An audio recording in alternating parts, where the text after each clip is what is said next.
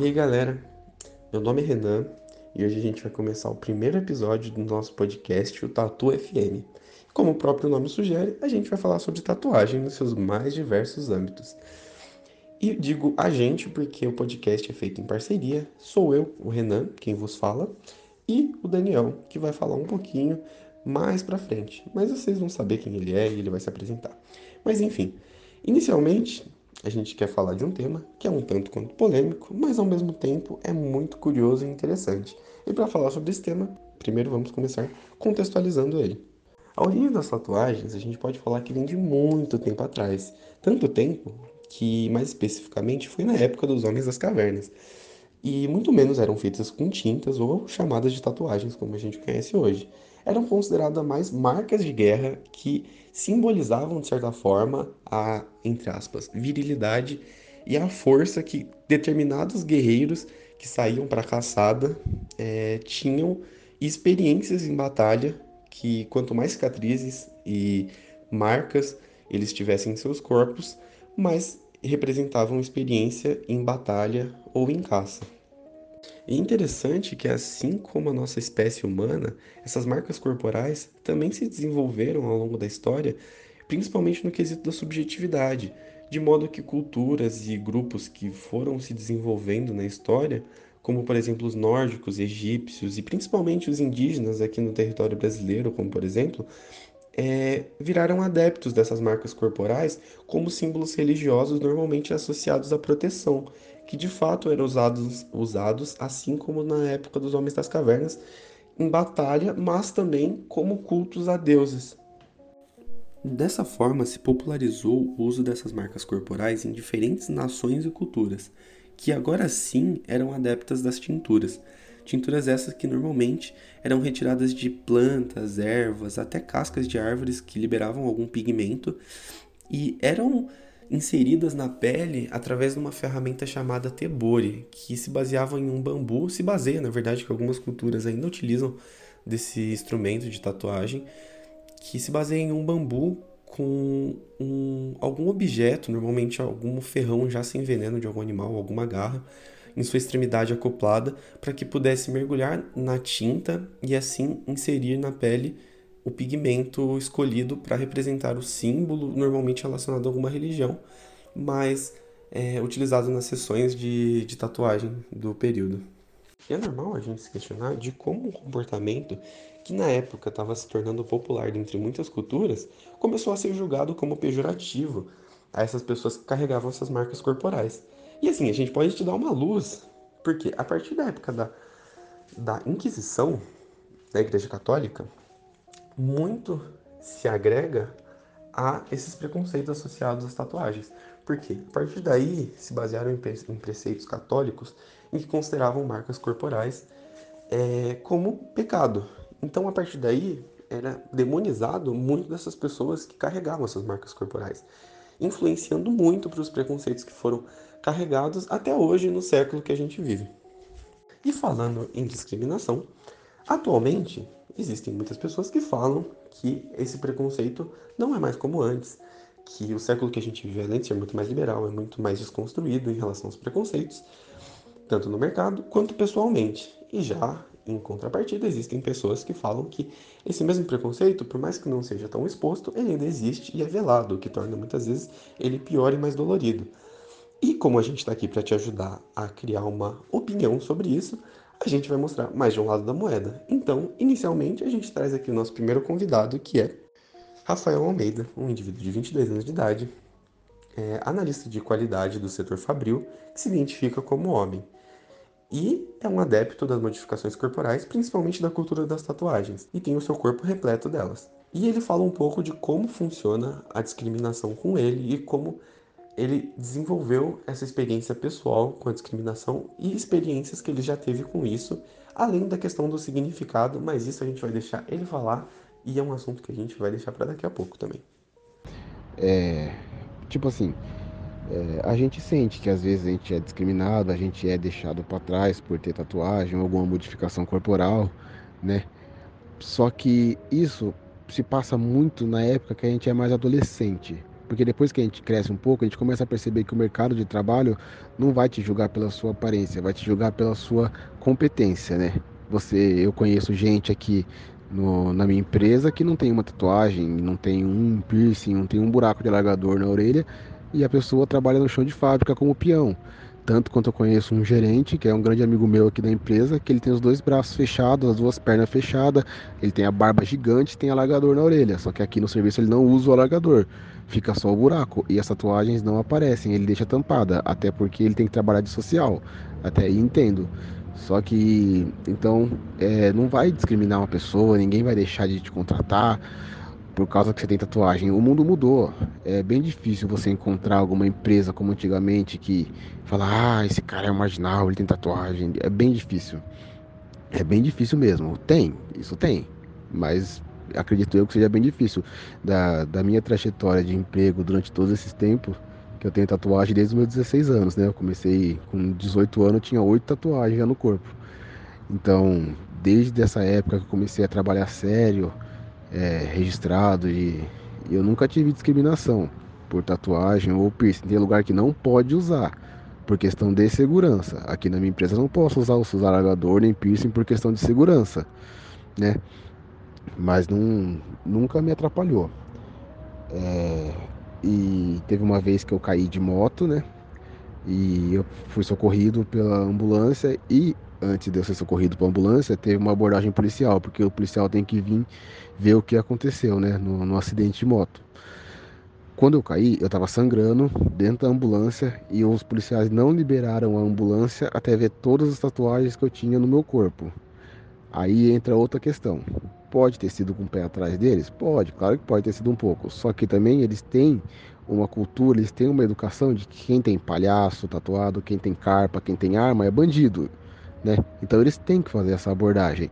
Então eu não levei pro lado pessoal, eu não, eu não pensei que foi por discriminação. É o serviço deles, entende? Lógico, eu tava ali sangrando, tava machucado, mas eu não corria risco de vida. Não corria risco de nada, na verdade. Só tava tudo estrupiado ali porque eu tomei um rola feio.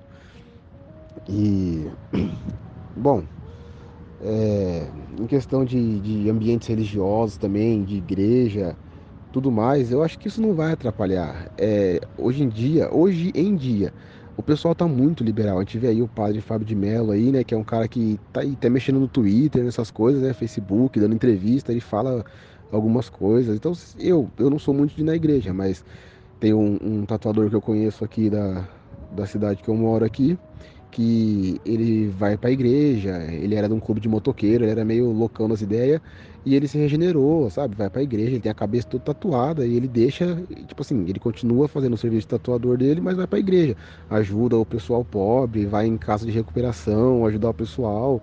Ele é uma boa pessoa, e aí, e em questão religiosa, nunca fui discriminado. Tem, às vezes, umas pessoas de algumas religiões, não vou citar, né? Mas algumas religiões que te olha feio, te olha estranho, mas a gente de cabeça fechada, que você tem que relevar. Você vira pro, pro lado e fala, beleza, cara, tudo bem, sabe? Sai andando, não vale a pena discutir com esse tipo de coisa. Beleza? Em questão da parte de, da pessoal de se ter uma tatuagem, é isso, de você ter uma modificação corporal. Eu nunca tive problema com isso. Tem gente que não gosta. O meu sogro não, não gostava, mas depois que ele me conheceu, ele viu que isso não tem nada a ver. Hoje em dia ele me trata como um filho e eu tenho ele como um pai. Então é isso, cara. E a questão de tatuagem ter significado, mano, pra mim, eu, eu, Rafael falando, pra mim, isso é a maior boa bozeira, cara.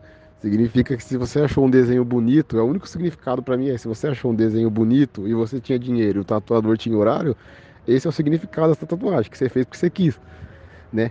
Lógico, a tatuagem é significado que eu quero dizer é o seguinte: não é porque eu tatuei um, um, uma carpa ou uma, fê, uma, uma, fênix, vai, não é porque eu tatuei uma fênix que eu vou renascer das cinzas, que não às vezes pode ter um significado para a pessoa, mas não necessariamente você precisa tatuar uma tatuagem que tenha um significado, né?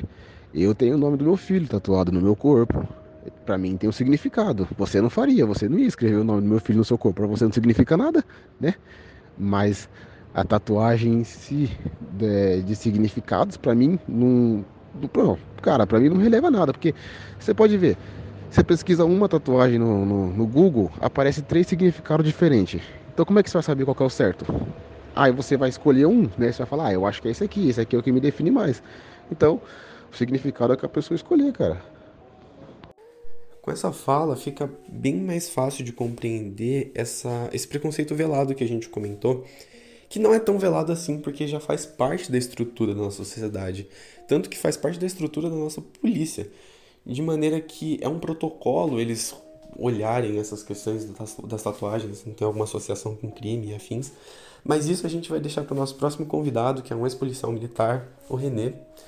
Mas antes disso, a gente também quer deixar bem fixado o ponto de que essas experiências pessoais do Rafael, por mais que ele fale que não se sente discriminado, não se sente atualmente, não se sente mais colocado como uma pessoa incompetente pelas suas tatuagens é algo que a gente encontrou como um ponto comum nas nossas pesquisas anteriores ao podcast, é, com formulários e, e observações, que quanto mais estabilidade profissional as pessoas têm, mais segurança das impressões que elas passam e da qualidade de trabalho também é, é proporcional, já que Muitas vezes as que mais sofrem com a questão das tatuagens e da discriminação à primeira vista são pessoas que estão procurando emprego, que dependem dessa primeira impressão para conseguir uma estabilidade mínima de serviço e conseguir provar a qualidade do trabalho que eles têm a oferecer. Mas isso também a gente vai deixar mais para frente. Aqui a gente está só plantando algumas sementes para a gente ir refletindo ao longo dessa conversa. E agora deixo com vocês o relato do ex-policial militar falando sobre questões dos protocolos referentes às tatuagens. Referente à abordagem policial propriamente dito, averiguação para nós. Conduta de patrulha ou chamada o POP, nós temos aí isso. Toda abordagem ela segue um padrão. É, atitude suspeita, o indivíduo que coincidentemente cai na característica, daí a gente averigua. Ocorre um ilícito, ou um crime, ou uma solicitação, a gente vai checar. Aí daí é que vem a abordagem, a averiguação. Ninguém vai averiguando ninguém meramente porque tem tatuagem. Então, se a gente vai em um determinado local, houve a solicitação, ou você obriga -se a gente fazer o, a conduta de patrulha na averiguação, nós temos aí uma forma de conduta que é a gente vê a checa, que é aquela visual e a pessoal. Esse é o artigo 244, artigo 248. Averiguação. Resumindo para você, a gente vai fazer o indivíduo a checagem de todos os parâmetros legais. Que eu estou falando para você legalmente, baseado legalmente, tá? O que ocorre? Você está checando ele, tanto a documentação, se ele já teve passagem ou não, não é pertinente a nós. Né? Nós vamos checar e se ele tiver devendo, aí sim a gente toma as devidas mediante a Polícia Judiciária. Só que assim, você falou, questionou quanto à tatuagem. Existe o questionamento. Por isso que a gente fala averiguação, abordagem. Na averiguação ou na abordagem, a gente vai checar. Da forma que a gente está checando, o que acontece? A gente vai fazer as perguntas, a entrevista. Se ele realmente tiver em lista ou não tiver devendo nada, a gente vai fazer o questionamento quanto à tatuagem. Geralmente eu já abordei eu já abordei. Resumir, você quer saber se por conta do cara ser tatuado, eu resolvi checar ou averiguar, o policial ele vai visualizar uma pessoa tatuagem, tem um preconceito e está abordando. Não, não é padrão nosso. Não. Até mesmo porque quando a gente checa, a maioria que já teve pelo sistema, eles têm, são tatuados. Porque é uma língua que eles têm, né? É facção criminosa, eles acabam se tatuando nesse quesito. Coincidentemente, a gente aborda o cara e ele é tatuado. Aí a boa parte dos, das pessoas que já tiveram no sistema ou são criminosos, propriamente dito, eles têm tatuagem. Isso aí é simbologia deles, entendeu? Facções criminosas. E aqueles que cultuam a tatuagem artística ou gostam de se tatuar, né? Que hoje em dia parece que isso aí virou. É, é algo corriqueiro, todo mundo tatua. Aí entra na parte 2, eu ser legalista e trabalhar como policial. Sim, sou tatuado. Sofri, sim, retaliação por conta de tatuagem. que no meio militar ou no meio civil, enfim, existe uma conotação que a gente tem uma apresentação que é decoro, né? Mas isso aí caiu por terra há um tempo atrás. Hoje eles, quando a gente assume ou presta para ser policial e se passa aí por uma infinidade de bateria de exames, de testes, e, enfim, passa até com um psicólogo e a gente acaba para atuar eles perguntam, esse questionamento das tatuagens, que não pode ser relacionada, que não acabei de falar, falei para você, grupos de crime ou facção criminosa. A minha tatuagem é artística e ela de primeiro você poderia ter, porém em local que não fosse a mostra, tipo no antebraço, nas costas, no peito, e não expostas. Hoje o problema todo era por conta disso. Mas quando eles autorizaram a tatuagem no braço ou em partes expostas, né, a gente, a boa parte das, das unidades, os policiais começaram a fazer. A gente percebe nessa fala como até policiais que tão, estão inseridos nessa cultura da tatuagem artística, é, em determinado momento acabam se vendo na situação do, de quem discrimina. Que, como ele mesmo afirma, é, legalmente isso não tem embasamento algum abordar, não é um padrão do comportamento policial, muito menos ético.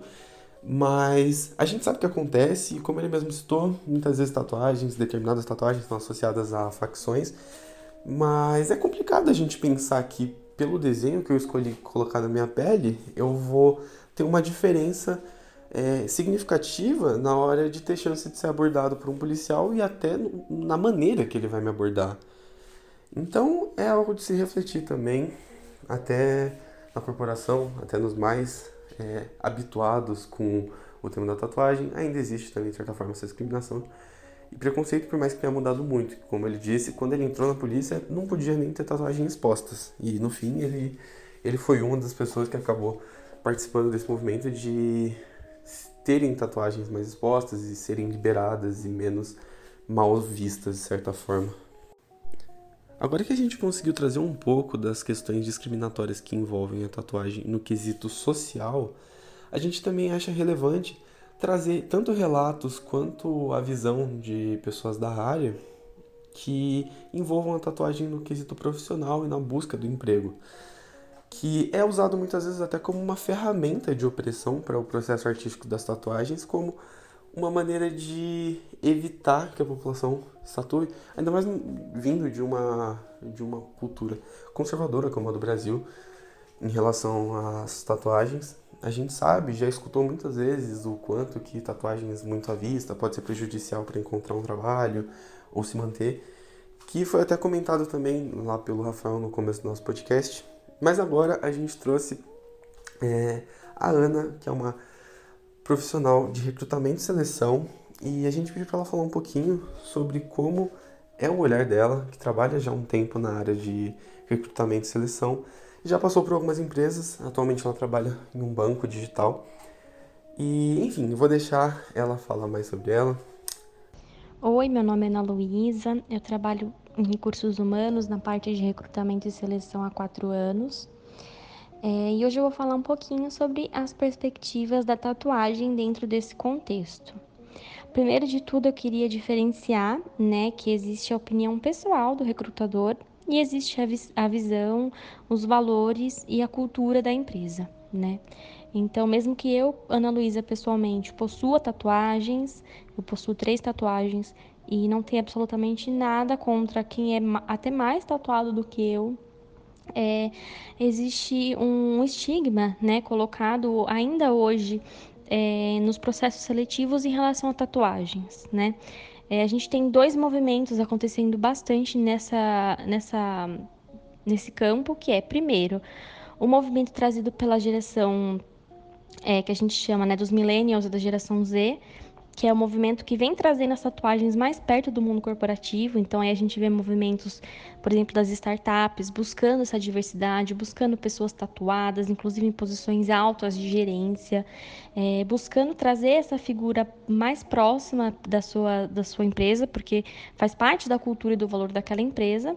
Em contraponto, a gente tem as empresas mais tradicionais, as empresas mais velhas de mercado, as empresas que são mais uh, de ramos mais tradicionais do mercado que vão numa contramão em relação às novas startups, né? Que são empresas mais conservadoras, que tem toda aquela questão de, de, de um dress code ainda rígido, que você ainda precisa ir vestido de determinada maneira, você precisa ter uma certa aparência, é, principalmente em posições mais altas, né? Posições que, que requerem gerenciamento de pessoas. A gente ainda tem esse movimento de uh, precisar manter uma certa postura e isso envolve as tatuagens, né? Passa-se uma imagem de que o profissional tatuado ele não é tão sério ou talvez ele não consiga te atender tão bem, o que hoje a gente sabe que é uma visão errada, mas que existe dentro das empresas com, com essa cultura mais amarrada, engessada. E no meu caso em particular foi bem bacana porque eu consegui vivenciar esses dois mundos, né?